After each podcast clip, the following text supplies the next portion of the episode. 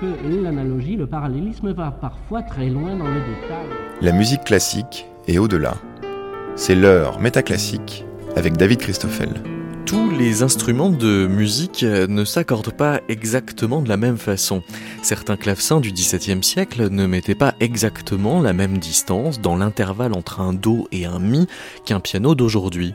L'accord des instruments évolue dans l'histoire, mais aussi dans la géographie. Les gamelons balinés ne sont pas accordés sur les mêmes échelles que les instruments européens. Dans ce numéro de Métaclassique, nous nous sommes entourés du compositeur Alain Louvier. Et en fin d'émission du flûtiste et ethnomusicologue Bruno Deschênes pour expliquer pourquoi les enfants ont sans doute raison de s'étonner qu'il y ait moins de notes noires que de notes blanches sur un piano, comment on en est venu à concevoir des claviers qui disposent 31 touches dans une octave là où les claviers n'en comptent conventionnellement que 12, et là où de Beethoven à Lady Gaga la musique compte au plus ces mêmes 12 paliers par octave, nous évoquerons les compositeurs qui en sont venus à découper leur gamme en tiers et en quart de ton jusqu'à avoir entre 24 et 36 paliers par octave. On appelle tempérament l'accordage des degrés et intervalles d'une gamme musicale et il faut bien reconnaître qu'un des actes de normalisation du tempérament le plus marquant de l'histoire de la musique, c'est quand en 1722, Jean-Sébastien Bach compose un cycle de préludes et fugues qu'il a donc intitulé le clavier bien tempéré.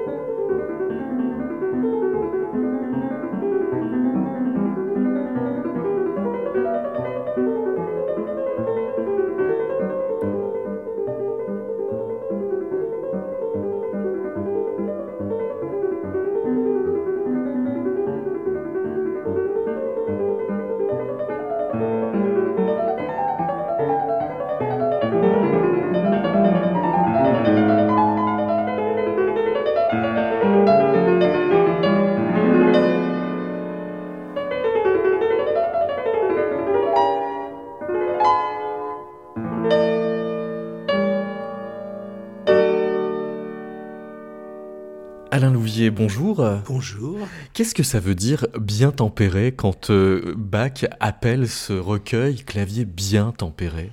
Alors, ça veut dire qu'on a un tempérament euh, en 12 intervalles égaux. C'est en fait le tempérament égal à 12 demi-tons.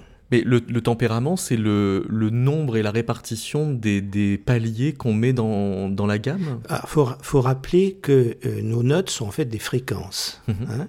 Tout le monde connaît le La 440, on va rester à 440, hein. on ne va pas le faire monter, hein, mais il a beaucoup évolué. Euh, mettons qu'il est à 440, le La euh, au milieu de la clé de sol, hein, que tout le monde sur lequel on s'accorde à l'orchestre. Eh bien, le La en dessous, en clé de Fa, une octave plus bas, euh, est de 220, la moitié. Et le La au-dessus, 880. Et une octave, eh bien, elle est juste. Pourquoi? Et même la note porte le même nom, même, ce qui est dans toutes les civilisations du monde. L'octave est juste pourquoi? Parce que c'est simplement un rapport du simple au double, comme si vous faisiez d'une main des noirs, d'une autre des croches. Et vous multipliez ça 440 fois plus vite et ça vous fait deux sons en octave.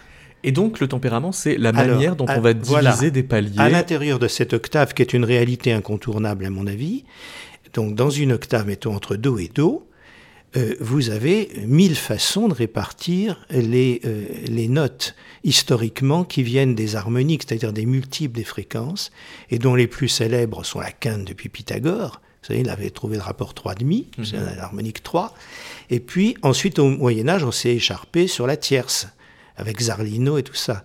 Et la tierce juste, rapport 5 quarts exactement, 1,25, est beaucoup plus basse que celle de notre tempérament en 12 demi-tons. Quand on fait Do, Mi, on fait 4 notes, et ça vaut 1,266. Alors, c'est beaucoup plus grand, Donc, selon la, juste proportion qu'on admet et qu'on va euh, valider, on va avoir des tempéraments différents. Et notamment le mésotonique qui privilégie la tierce juste, qui est basse par conséquent, qui est la tierce harmonique, est très très différent de notre euh, tempérament de Bach à 12 demi-tons égaux et, de tout le monde après, d'ailleurs, euh, tempérament orchestral, sur lequel on a construit tous les instruments avant, par exemple, ou les vibraphones ou n'importe quoi, et qui, eux, ont des tierces beaucoup plus hautes. Et tous les à cordes de l'orchestre savent que s'ils font un harmonique deux tierces en produisant vraiment un, simplement en sortant la, fréquence cinq fois plus grande, ça va leur donner une tierce beaucoup plus basse que celle qui, qui doiterait.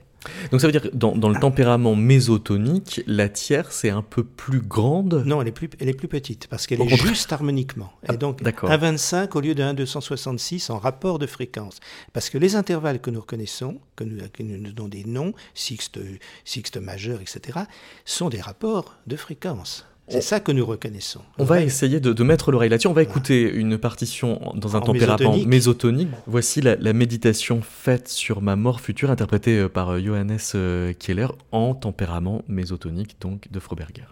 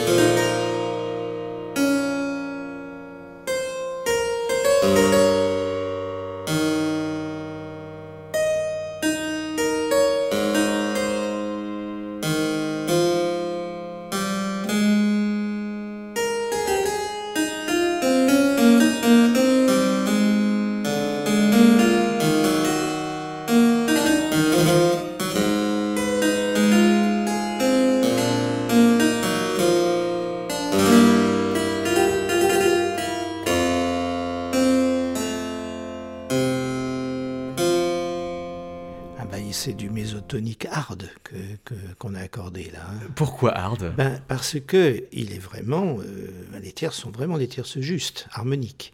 Et quand vous avez un accord parfait RPG au clavecin, c'est magnifique parce que quand, quand c'est juste, c'est juste tout. Il n'y a aucun battement. C'est pur, n'est-ce pas? Johannes Keller joue sur euh, un instrument qui n'est pas un clavecin, mais un archisembalo. Oui. Alors, vous pouvez nous expliquer ce que c'est? C'est-à-dire que c'est un, instrument où il y a plus de touches que sur le clavecin, c'est-à-dire que au lieu d'en avoir 12 euh, pour aller d'un do à do, il y en a 31. Ah oui, c'est parce que dans ce cas-là, il pouvait par exemple faire son fa dièse en ré majeur euh, qu'un tierce juste, bon, euh, et puis il avait sûrement sur le fa dièse une autre petite touche qui lui permette de faire un fa dièse qui soit la quinte de si, qui est plus haut. et je pense que c'est ça le principe, c'est-à-dire d'avoir sur une euh, de pouvoir en fait multiplier les tempéraments avec un même instrument. De pouvoir passer d'un tempérament à un autre transposé, ce qui donne pas les mêmes touches. Jusqu'à ce qu'on trouve le, modus vivendi imparfait du tempérament égal. C'est-à-dire euh, bah, seulement où, 12 le fa dièse est un peu haut, le sol bémol va être un peu bas, etc. Où on va s'en sortir comme ça. Ce que Bach appelle le bien tempéré. Mais, euh, on a des tas d'exemples dans la musique romantique et même moderne où vous avez un violon qui a une fois un fa dièse, une fois un sol bémol, et les violonistes disent tous on ne joue pas pareil. Non, parce qu'en fait, ils se réaccordent rien que par euh, l'endroit où ils mettent le doigt. Oui, c'est ça, c'est le doigt qui réaccorde. On va écouter une pièce que également Johannes Keller interprète sur un archisembalo, où, où là, on a presque l'impression quand on a l'oreille exercée euh, au tempérament égal que c'est carrément faux.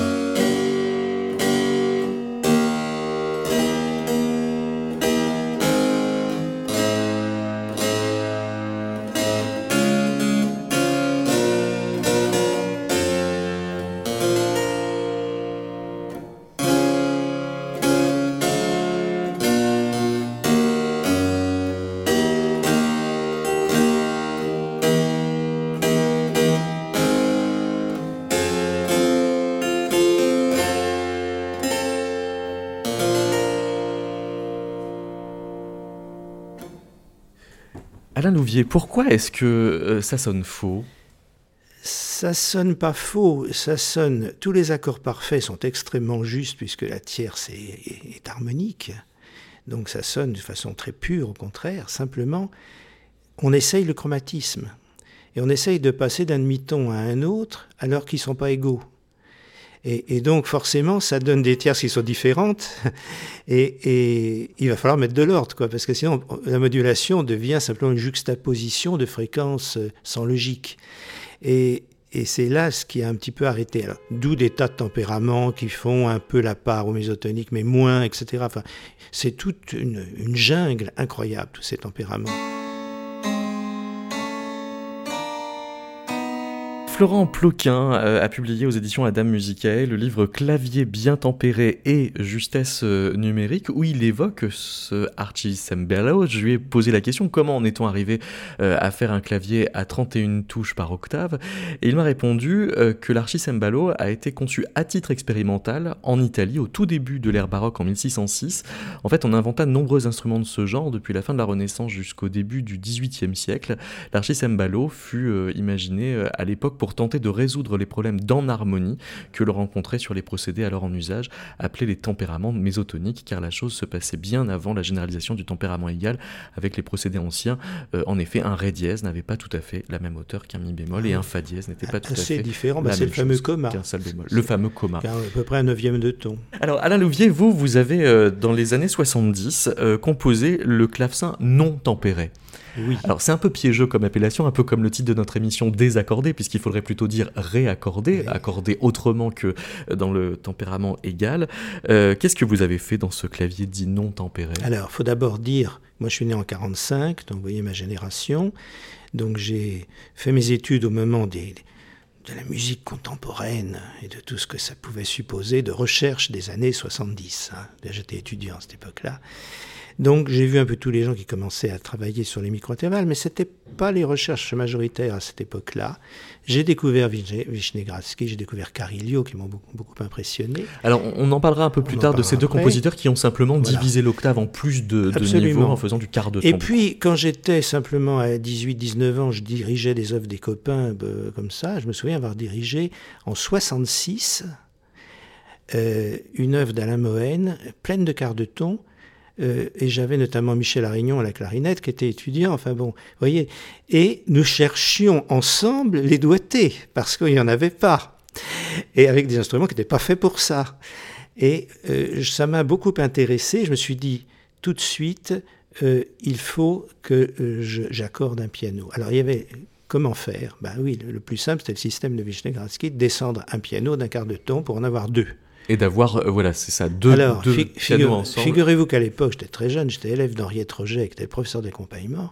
Et Henriette Roget, qui était une élève de Paul Ducas, elle, jouait des musiques en quart de ton avec euh, euh, une autre pianiste.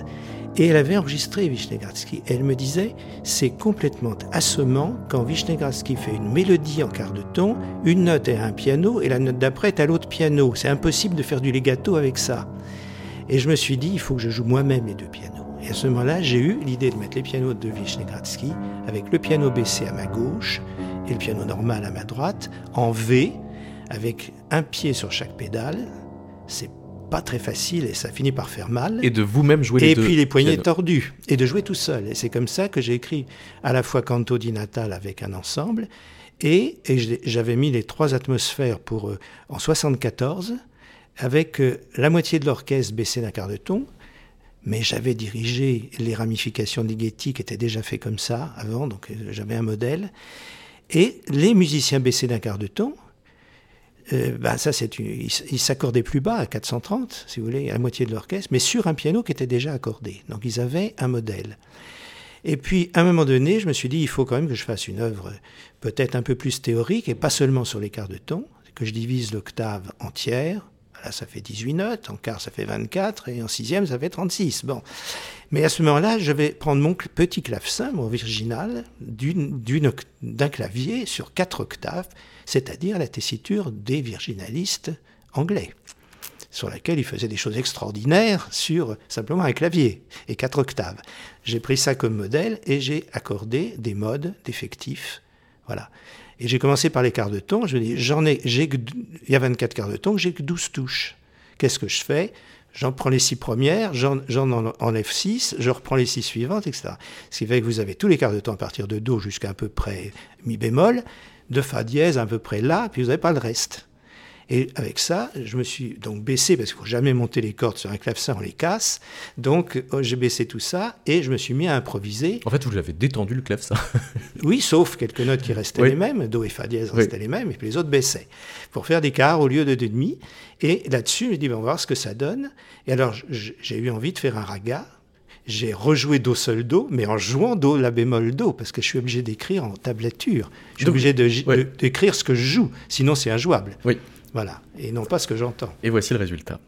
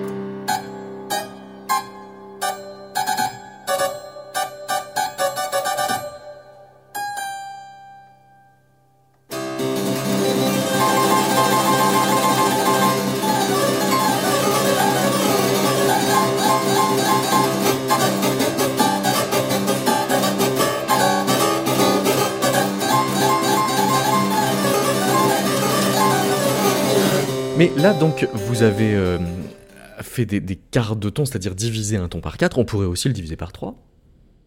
Absolument. Euh, le problème avec le clavecin, c'est que, évidemment, pour des simplicités d'écoute et d'ailleurs d'écriture aussi, je garde l'octave. C'est-à-dire que toutes mes, toute la façon d'accorder reste identique d'octave en octave sur mes quatre octaves du. Bon, pareil, euh, parce que ne pas conserver l'octave, ce que fait par exemple Carillo avec ses pianos, ben, c'est absolument. On ne sait plus où on est quand on joue, quoi. C'est-à-dire que le, tempérament n'est même pas le même du ben non, parce que pour avoir l'octave, il faut faire quelque chose qui devient injouable. C'est ça. bon. Et alors, pour les tiers, c'est plutôt plus facile parce qu'il y en a que 18 des tiers de ton. Donc là, j'ai gardé, euh, l'octave c'est étant divisé, 12 est divisé par 3, mhm. donc euh, Do, Mi, Sol, dièse, Do reste, reste identique. Reste identique. Ensuite, je fais des tiers sur un ton sur deux. Ça ressemble un peu à un mode de Messiaen, si vous voulez. Ça fait un mhm. peu le mode 3 de Messiaen, mais avec trois tiers de ton au lieu de deux demi-tons. Et alors, comme ça s'y prête assez bien, un thème chromatique comme le nom de Bach, BACH, si bémol, la do, si bécard, mhm. qui est complètement quatre notes qui suivent, n'est-ce pas? Eh bien, on peut très bien faire une anamorphose, c'est-à-dire euh, l'écrabouiller en tiers de ton, et il est entièrement à l'intérieur d'un ton.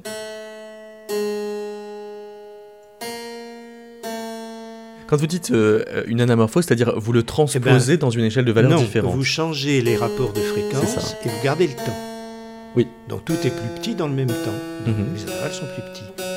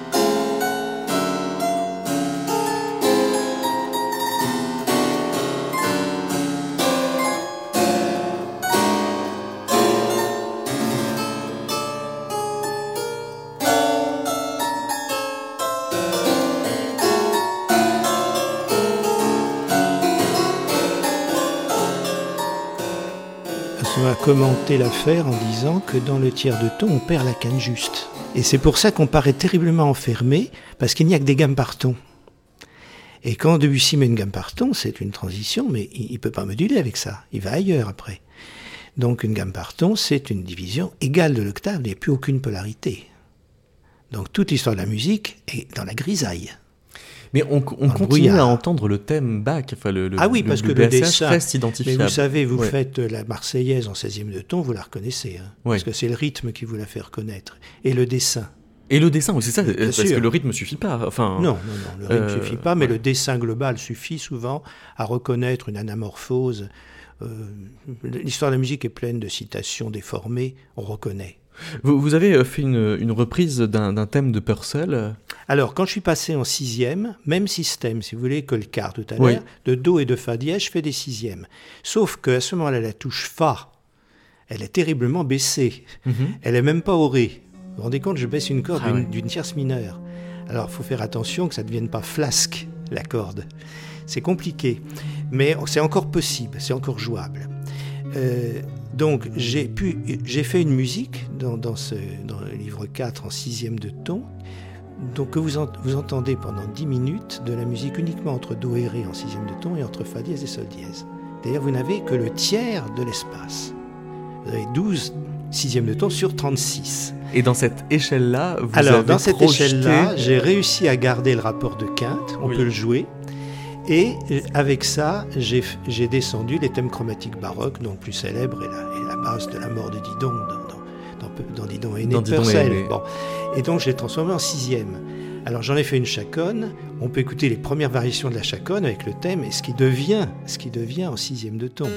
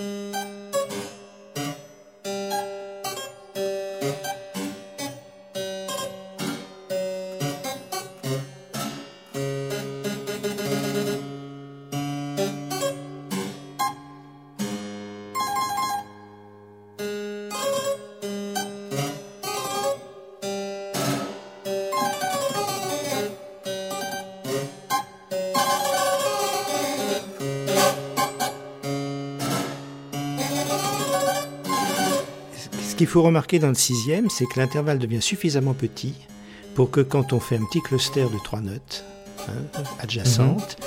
ça se mette à vibrer lentement. Parce que, Comment ça se fait? Ben, C'est très simple. Quand vous jouez une fréquence de 440 et en même temps le demi-ton à côté, à 415 par conséquent, n'est-ce pas? Oui, le La bémol, le La débarqueux. Bon, ben, vous avez pour un demi-ton, vous entendez en battement simplement la différence des fréquences. Oui puisque quand vous allez les accorder, il n'y aura plus aucun battement, ça sera juste. Comment on appelle ça? Un différentiel. D'accord. C'est-à-dire, ça s'appelle un battement. Mais qui s'entend, donc. Euh, oui. Si, vous faites la chose continuellement glissando avec deux cordes d'un alto ou d'un violoncelle, vous entendez ralentir les battements. Alors, à cette hauteur-là, le sixième de ton, alors, le sixième est autour de, 10 Hz Alors, déjà, le quart de ton devient quelque chose de comptable, c'est-à-dire quand vous faites un quart dans la, la région du La du diapason, vous entendez à peu près 12-13 battements par seconde, ce qui devient quelque chose presque rythmique. D'accord. Alors que 25, on ne peut pas les entendre, mais 12-13, ça commence à être comptable. Mhm. Et puis quand vous jouez un sixième, à ce moment-là, vous avez 5-6 euh, battements par seconde. Et quand vous en faites plusieurs à la fois, vous avez les battements des battements qui C'est comme un petit métronome qui se dégage. Euh, non, ça, vous donne comme si un chœur ou des, ou des instruments à vent plutôt. Se mettaient à battre. Très, accordés très proches les uns des autres, se mettaient à jouer ensemble la même note. Vous, vous auriez un magnifique vibration, de, n'est-ce pas, dû à la, à la presque justesse, mais pas encore justesse. Donc, et, ça, c'est une chose que je recherche. Ça, évidemment, ça, ça enrichit beaucoup la sonorité. C'est un moyen très simple de le faire. Il y a un, autre compositeur qui euh, travaille avec le, tiers de ton, c'est Maurice Oana. Alors, Maurice Oana, que j'ai bien connu, euh, me disait que euh, le tiers de ton était plus simple et il pensait surtout, mais lui, il le pensait de façon ornementale. C'est-à-dire que les chromatismes, souvent, il les pensait un tiers de ton pour faire des choses plus proches d'autres civilisations. Hein. Alors, la flûte, souvent, la voix, très souvent aussi, les cordes parfois, et puis il a fait construire un instrument en tiers de ton, qui est la sitar en tiers de ton, qu'avait créé Monique Rollin, et, qui est dans certaines œuvres de Oana, euh, déjà dans les années 60, comme le tombeau de Debussy, où il mélange, alors c'est ça qui est intéressant. Plusieurs tempéraments du coup. Oui, il mélange sa sitar qui est divisée en tiers de ton, où il y a toutes les notes, hein, et qui demande évidemment euh, un jeu très spécial. Hein. Et puis des instruments comme le clavecin, la harpe ou le piano, qui sont eux en demi-ton et qui ne sont pas modifiés. Et qui restent en tempérament égal Absolument. comme Jean-Sébastien Bach. Absolument, oui.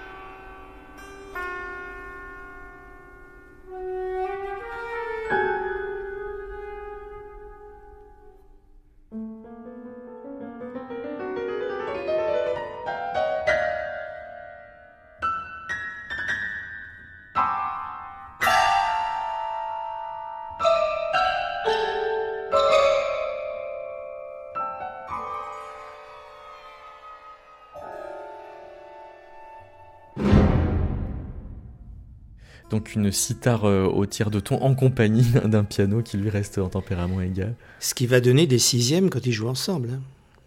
Donc c'est ça aussi. Euh, Et donc là aussi, il y, a une esthétique qui vise le, battement par les, frottements de fréquences. Alors l'esthétique de Maurice Oana est une esthétique de couleur, une esthétique de, sonorité. C'est d'abord merveilleusement entendu. Hein. Et, puis, et puis une gestion des résonances de quelqu'un qui jouait magnifiquement du piano et pour qui euh, le dieu était Debussy. Hmm. Donc euh, aussi, euh, moi j'ai entendu Maurice Oana jouer Debussy, donc je, je, sais de quoi je parle, et jouer aussi très bien du jazz. C'est-à-dire que tout le, voilà, le, travail sur les, hauteurs va viser quand même un, travail de la couleur. C'est un propos totalement poétique et absolument pas ni scientifique ni théorique. Alors que chez Vishnegradsky... Ivan Vishnegradsky, c'est un, un, un, continuateur et disciple de Scriabine. Vous savez, Scriabine est mort trop tôt, mais il était en train d'aller dans ces choses-là. Et Vishnegradsky a déjà dans les années 30 euh, euh, donc inventé le système des deux pianos décalés d'un quart de ton, c'est ça, mais qui était joué par deux personnes. D'où ce que je vous disais tout à l'heure, de, la difficulté de le jouer quand on, fait vraiment un mode en quart de ton où une note est sur un piano et l'autre sur un autre. Alors c'est difficile à jouer à deux. Euh, mais il a écrit déjà 24 préludes pour deux pianos décalés d'un quart de ton. C'était quand même son premier système. Et il l'a généralisé à d'autres intervalles, à d'autres tempéraments ensuite. Il y a tout un travail théorique aussi de Vishnegradsky qui a été publié. Voici un des préludes.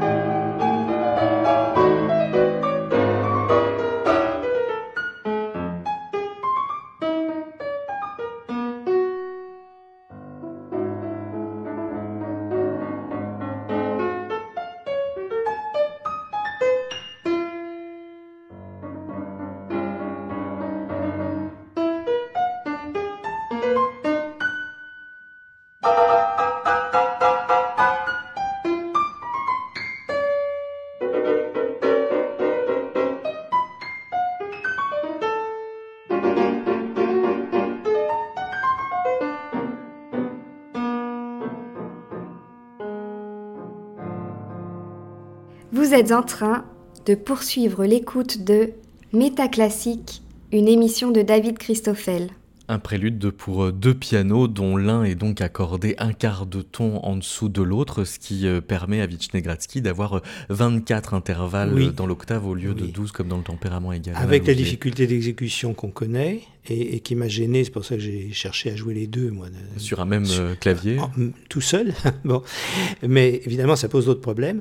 ce qui est tout à fait flagrant dans le cas de Vichnegradsky, c'est qu'il se comporte comme Schoenberg en 1925 il vous fait entendre une série, ce que personne n'avait jamais entendu encore, d'une façon très pédagogique. Là, il, travaille sur un intervalle qui a un nombre impair de 24e d'octave, c'est-à-dire de quart de ton, qui est un nouvel intervalle, qui est autre que nos 12 intervalles connus dans solfège.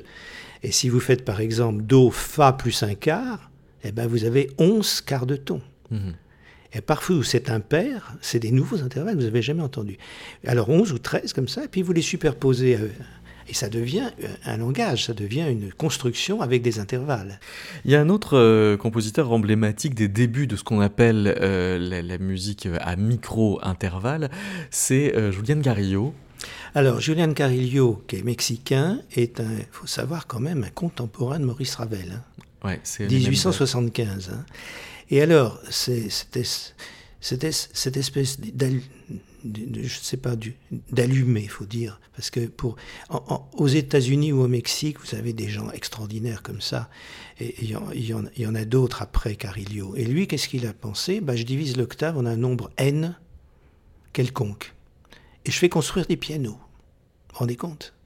Ça pose des problèmes de construire des pianos. C'est plus difficile que de construire une harpe ou un clavecin. Et ça, c'est des pianos qui, qui euh, sont encore euh, oui, ils sont paraît si on va à Mexico. Euh, j'en ai entendu que deux. Le 16e, qui a été réutilisé par, par ma génération, et qui est un piano droit de 8 octaves, et qui fait uniquement l'octave entre le Do 2, le Do 3 et le Do 4. C'est-à-dire, c'est seulement entre un Do et un Do, 96 touches. Ah, voilà. un très grand piano, c'est 96 pour faire Do, Ré, Mi, vous, vous jouez des dixièmes. D'accord. Il faut, de grandes mains. Et quand vous faites un cluster sur, mettons, une octave, ensemble, dans la pédale, parce qu'il y a une pédale, c'est un piano droit, eh bien, vous avez un magnifique agrégat qui vibre avec tout ce qu'on peut imaginer.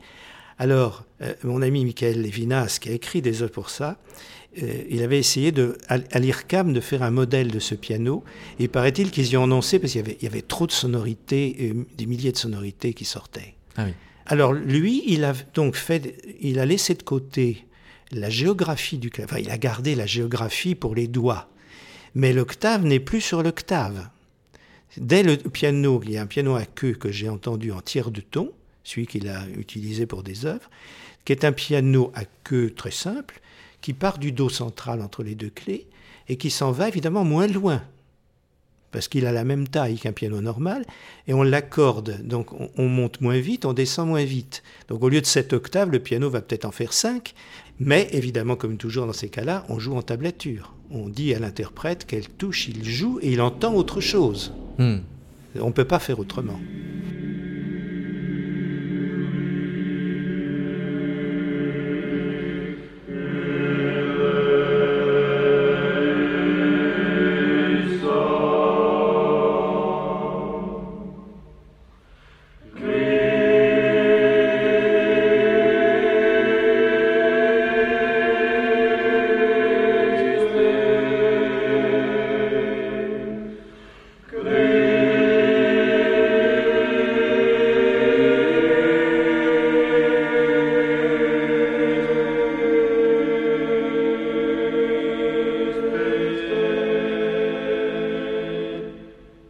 Louvier, euh, dans votre clavier non tempéré, euh, on trouve aussi euh, des expériences qu'on peut dire modales. Peut-être faut-il rappeler ce que c'est qu'un mode bah, Un mode, comment dire?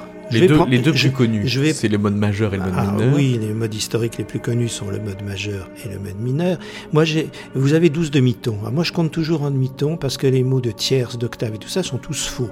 Mhm. Il n'y a rien de 8 dans l'octave, sinon de faire Do, Ré, Mi, Fa, Sol, La, Si, Do sur vos doigts, ce qui est idiot, parce que vous répétez la note d'arrivée, c'est la note de départ. Oui. C'est comme si vous disiez qu'il y avait 11 bornes dans un kilomètre. Oui. Bon, c'est idiot. Donc c'est l'usage qui a fait ça. Mais euh, il faut compter en demi-ton, comme d'ailleurs Bartok le faisait pour ses propres euh, nombres d'or et tout ça. Et donc, en, demi-ton, bah, une carte juste, do fa vaut 5, une quinte juste vaut 7, etc. Bon. Et ce qui divise par exemple l'octave en deux, c'est le triton, do, ré, mi, fa dièse. Mm-hmm. Et puisque deux tritons font l'octave. Voilà. Tout ça, c'est non seulement des... chaque demi-ton, c'est le même rapport de fréquence pour l'oreille environ 1,06, ça vous donne un demi-ton. Voilà. Alors, vous pouvez bien sûr partir de mon octave, le double de fréquence, et le diviser autrement. Mais avant de faire ça, vous pouvez aussi, à partir de vos 12 demi-tons, ne pas les jouer tous et sélectionner des hauteurs, ça donne un mode. Alors, je, prends un mode, par exemple, carnatique euh, de l'Inde, qui va vous faire euh, Do, Ré dièse, Mi, puis Fa, Fa dièse, La, Si bémol, Do, vous avez toujours sept sons, mais alors les dièses et les bémols, comme souvent chez Albert Roussel par exemple, sont, sont bizarroïdes, et ça vous donne un mode oriental, et il y en a 72. On a 72 façons d'écrire Do, Ré, Fa, Sol, La, Si, Do. C'est 72 modes carnatiques. Après ça, vous pouvez mettre pas cette note, mais un autre nombre. Et vous avez les modes de Messiaen. Et le mode qui est le plus célèbre, c'est le mode 2, qui est employé depuis des siècles et qui fait un ton, un demi-ton, un ton, un demi-ton. Mhm. Voilà. Donc, ça, c'est très simple. Vous pouvez faire pareil, des, modes avec d'autres unités que le demi-ton. Mhm. moi, j'ai travaillé sur les quarts. Là-dedans, j'ai cherché des modes avec les quarts. Et j'ai notamment prouvé mathématiquement qu'avec sept sons, do, ré, fa, sol, si, do, mettons, hein, qu'avec sept sons, il n'y avait qu'une seule façon de faire un mode qui soit transposable comme le mode majeur. C'est-à-dire qu'on change une note et on a la transposition sur une autre, sur une autre fondamentale. Hein. On, fait ça 12 fois avec le mode majeur, on retombe sur Do. Hein. Bon. Eh bien, là, avec mon mode que j'appelle imparfait, et qui comprend les trois notes modales qui peuvent être bécard dans le majeur et bémol dans le mineur, c'est-à-dire mi, la et si, quand vous jouez en do, je les mets un quart de ton plus bas, entre les deux. Alors ça, ça donne un accord imparfait qui divise la quinte juste do sol exactement au milieu. Vous ne savez pas si vous êtes en mineur ou en majeur, et j'aime vous dire que ça fait un drôle d'effet. Alors ça, et comme je n'ai plus dans, euh, ce mode-là que des intervalles soit d'un ton, c'est-à-dire quatre quarts, ou de trois quarts, qui n'est pas très loin, c'est déjà assez proche d'une division égale en 7 de l'octave mais je garde la quinte, qui est, comme la base. Hein. Mais ma tierce imparfaite est beaucoup plus basse que la tierce juste du mésotonique. Et là, vous ne savez même pas si on est en majeur ou en mineur.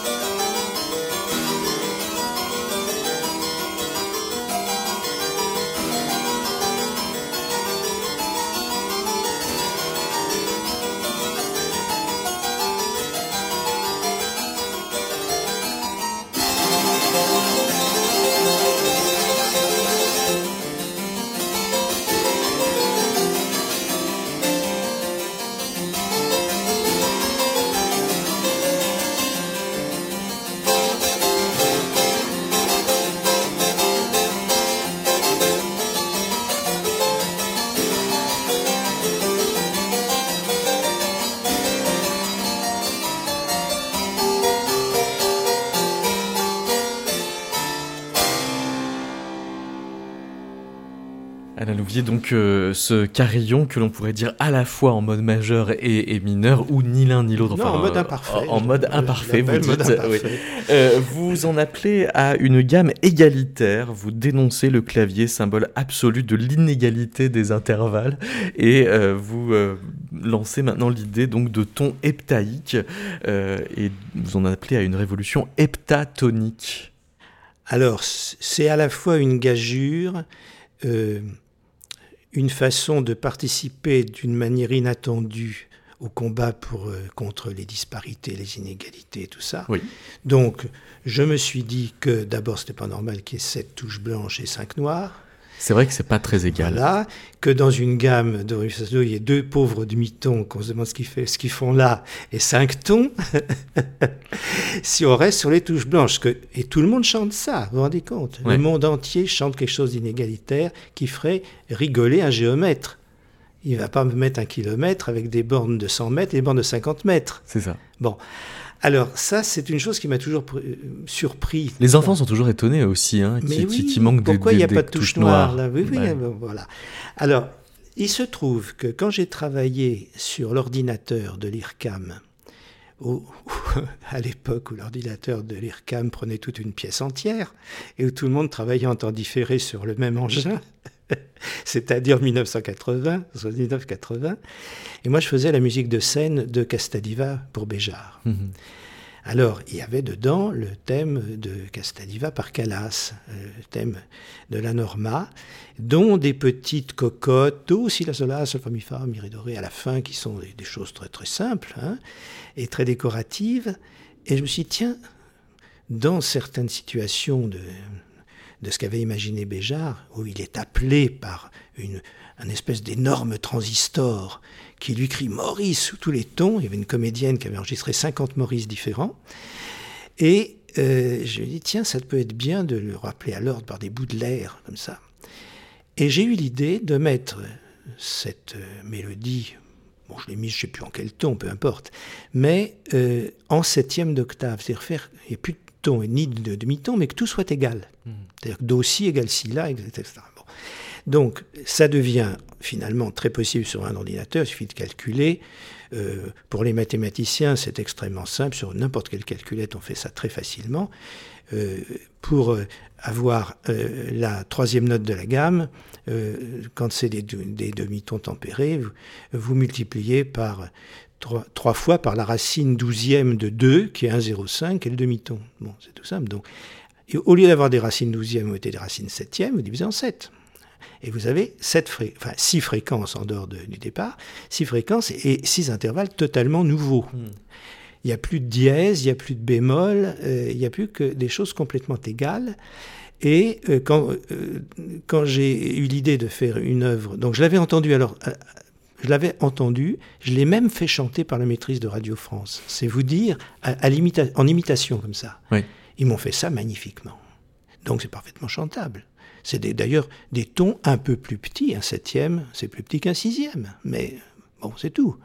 Bon, j'ai pris un thème pour euh, faire un essai sur les intervalles, j'ai fait des toccata intervalle par intervalle, puisque c'était tout nouveau. Euh, quand je me suis lancé à accorder mon clavecin comme ça. C'est quelque chose de très curieux, et j'ai pris un thème très connu qui est Doré Famille, la fugue du final de la Jupiter de Mozart, n'est-ce pas? Doré Famille. Famille est à 8 ans. Mais là, tout est pareil.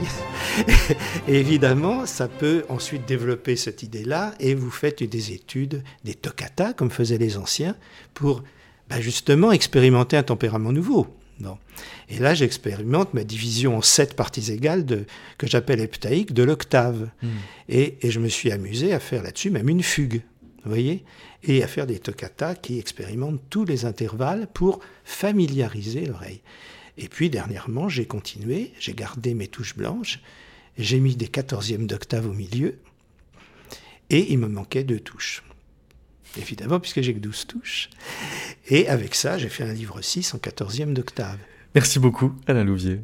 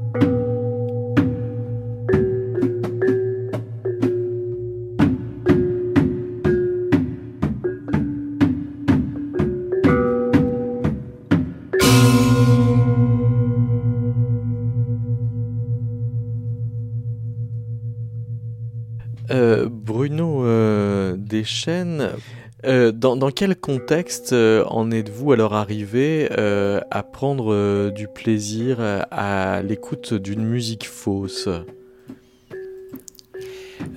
En fait, j'en ai, j'ai réalisé ça dernièrement que j'appréciais écouter de musique fausse. mais ça c'était un plaisir quand même antérieur. J'ai toujours eu beaucoup de plaisir, par exemple, à écouter les, orchestres de gamelan balinaient justement à cause des sonorités très larges euh, des, euh, des, des, des, gongs de J'avais toujours l'impression que mes oreilles étaient remplies de timbres, étaient remplies euh, d'harmoniques, étaient remplies de sonorités. Euh, parce que souvent, comme par exemple, c'est quand on, va euh, assister à un, concert symphonique, l'orchestre, euh, tous les instruments doivent s'accorder sur, par exemple, sur euh, le, violon. Alors on entend 100 musiciens jouer la même note et elle est, elle est mince, c'est la même note où ils sont parfaitement accordés. Et pour moi, cette note, cette note-là est vide parce qu'il n'y a aucun temps, c'est uniquement une note juste. Tandis que dans les ensembles de gamelan et dans beaucoup de musiques euh, euh, ethniques de partout à travers le, monde, la, justesse en fait est secondaire. Alors euh, l'intérêt des orchestres de gamelan et de beaucoup de, de, musique du monde, c'est que pour eux, la justesse est secondaire. Le timbre plus d'importance que, que, que, la justesse. Et si on regarde l'orchestre de gamelan, par exemple, l'octave n'est pas un octave juste. Euh, volontairement, ils le font plus large justement pour créer un battement, pour créer des, sonorités différentes. Certains instruments sont accordés à cinq notes, mais accordés plus ou moins également. Alors, ce qui fait que ça, ça diffère euh, vraiment de euh, nos accords par demi-ton. Ça veut dire que la beauté commence là où la justesse se laisse désaccorder au profit de la couleur, en fait ce qui est intéressant de noter et que très peu de monde savent, et même des acousticiens parlent très, très peu, une fréquence. C'est quand on parle d'une note, on parle d'une fréquence en acoustique. Une fréquence seule, ça n'existe pas. Il faut un timbre pour entendre la fréquence. Le thème, c'est le matériau qui produit le son. Et à partir de ce son-là, là, on peut déterminer une, fréquence. Mais une machine qui produirait uniquement une fréquence, on n'entendrait rien ou presque que, que, rien parce qu'il n'y a aucun thème. Et même une machine qui produit ce qu'on appelle un son pur, il faut qu'il y ait un thème pour qu'on puisse l'entendre. Alors, tout son, toute musique, en fait, c'est un thème que notre oreille déduit comme étant un son comme, et comme étant une note. Mais alors, euh, Bruno Deschênes, à, quel point est-ce que les instruments extra-occidentaux qui euh, circulent en Occident euh, sont réaccordés sur le tempérament égal? De plus en plus de facteurs d'instruments partout à travers le monde accordent leur instrument euh, sur la, gamme tempérée afin que ces instruments-là puissent jouer avec les instruments occidentaux. Beaucoup de ces instruments-là ne peuvent pas être parfaitement ajustés sur la gamme tempérée, mais on cherche à les rendre plus justes. Et à bien des, égards, euh, ça dénaturalise ces, ces musiques-là parce que euh, les, les, musiques qui ont été créées originellement pour ces instruments-là euh, étaient basées sur des demi-tons. Et je vais vous donner un, exemple. Dans les années 90, euh, j'ai mis la main sur un CD euh, de musique de danse de baladie. Et le musicien, qui est un musicien libanais, je crois, je, je préfère ne pas nommer de, de, de nom, euh, a décidé d'accorder tous ses instruments sur la gamme tempérée. Et la musique de Baladi, les musiques de Moyen-Orient sont basées sur des microtons. En accordant ces instruments sur la gamme tempérée, on, on perdait complètement le caractère de cette musique-là. C'était vraiment dénaturé. C'était très peu intéressant à écouter. je suis prêt à parier que ce CD-là n'a eu aucun succès pour ça. Pourtant, le musicien disait dans, dans le livret qu'il euh, qu'il avait accordé les instruments sur la gamme tempérée justement pour faire plaisir aux oreilles occidentales. Mais alors, si je comprends bien, pour euh, apprendre la flûte sakuhachi dont vous êtes spécialiste, il faut donc désapprendre le solfège? Euh, Bonne question. Je dirais pas nécessairement désapprendre le solfège, c'est plutôt apprendre à euh, découvrir une musique et à, faire sienne une musique autrement. Euh, au départ, le, le shakuhachi est un instrument qui est extrêmement difficile. C'est euh, plusieurs musiciens vont dire que c'est la flûte la plus difficile au monde.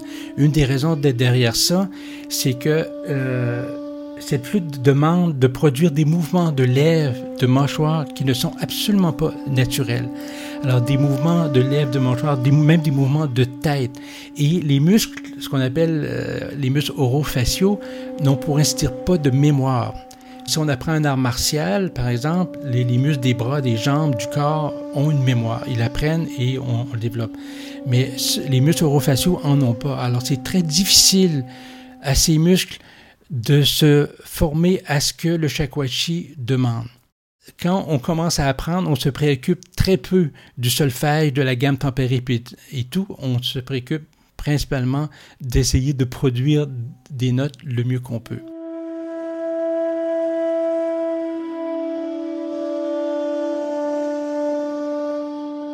Au fur et à mesure, on découvre que la question de, justesse est secondaire, surtout que certaines des, notes ne peuvent pas être produites parfaitement. Le, le shakuhachi a cinq trous et plusieurs notes peuvent être produites en ouvrant partiellement des, trous. Alors, et par cette ouverture de, de trous-là, c'est impossible d'être juste. Beaucoup de musiciens travaillent des heures à essayer de produire des notes le plus juste possible selon la gamme tempérée, mais pratiquement impossible. Parce que ouvrir un trou, euh, d'une part, euh, ça diffère d'une flûte à l'autre. Parce que si on prend une flûte, par exemple, de longueur euh, standard, qui, est d'environ 53 cm, si on veut produire, par qui la première note est un ré, si on veut produire un mi bémol, il faut ouvrir le premier trou même pas un millimètre. Mais si on prend une flûte qui appelle 2.4, qui est environ euh, plus d'un mètre, il faut ouvrir le premier trou un peu plus large.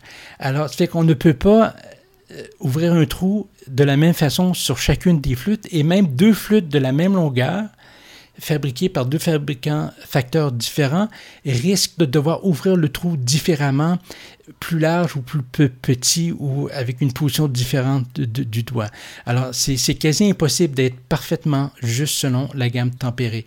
Et au fur et à mesure qu'on apprend, on découvre que l'intérêt de, cette musique-là est justement dans le fait de ne pas avoir à être juste. On n'a pas besoin, on n'est pas forcé d'être juste. Euh, et ça rend, je dirais même, cette musique plus belle.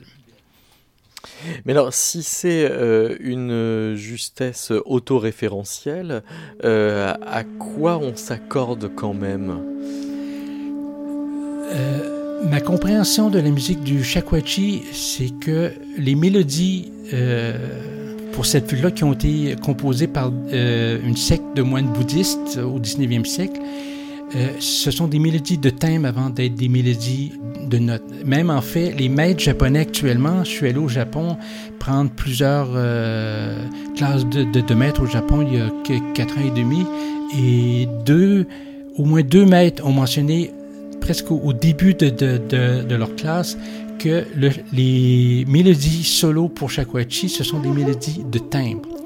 Alors, quand on fait, par exemple, si je prends la, flûte standard qui, dont la gamme euh, serait Ré, Fa, Sol, La, Do, et je veux faire un, Mi bémol, ce Mi bémol-là, en plus d'être difficile à produire, est aussi très, très, très faible comparativement au Ré qui est une note où on ferme tous les, les trous.